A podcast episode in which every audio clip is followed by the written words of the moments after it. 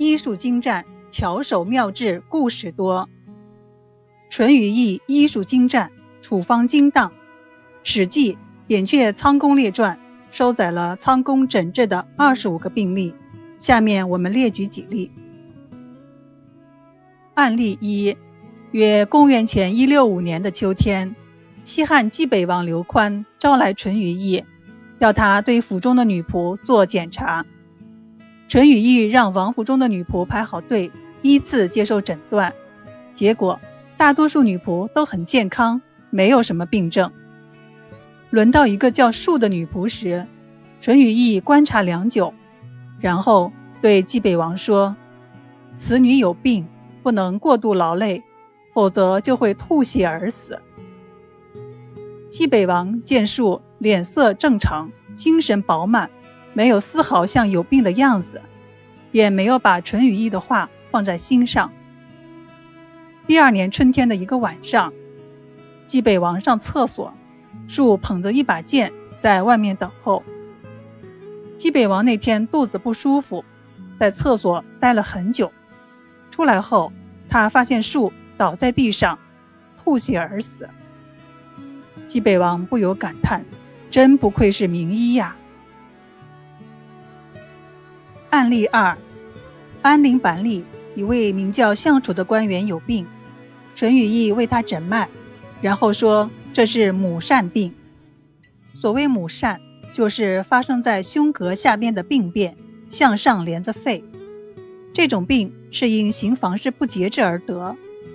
淳于意对他说：“千万不能过度操劳用力，如做这样的事，就会吐血而死。”相楚后来却去蹴鞠，就是踢足球，结果腰部汗出很多，受了寒气的袭击，吐了血。淳于意再次为他诊脉后，预言说会在第二天黄昏死去。相楚果然到第二天黄昏就死了。他的病是因房事过度而得。淳于意在为他切脉时，得到翻阳的脉象。翻阳的脉象代表邪气向上，可侵入心尖部的虚里穴，就是胃的大络所到达的地方。病人胃气一绝，第二天就会死。这就是古书说的“一翻一落，母善也”。案例三：齐国名叫信的中医府长病了，淳于意去他家诊治，切脉后告诉他说。是热病的脉象，不是死脉。又说得这种病是天气寒冷时在流水中洗浴，受凉之后而得的热病。病人说：“的确是这样。去年冬天，我为齐王出使楚国，走到吕县扬州水边，看到吕桥坏得很厉害，我就拦住车辕，不想过河。但是马突然受惊，一下子坠到河里。”我的身子也淹进水里，差一点淹死。随从官吏马上跑来救我。我从水中出来时，衣服全湿了，身体寒冷了一阵儿，冷一止住，全身发热如火，到现在不能耐受寒气。淳于意立即为他调制汤药，驱除热邪。病人只服一剂药，就不再出汗；两剂药之后，发热就退了。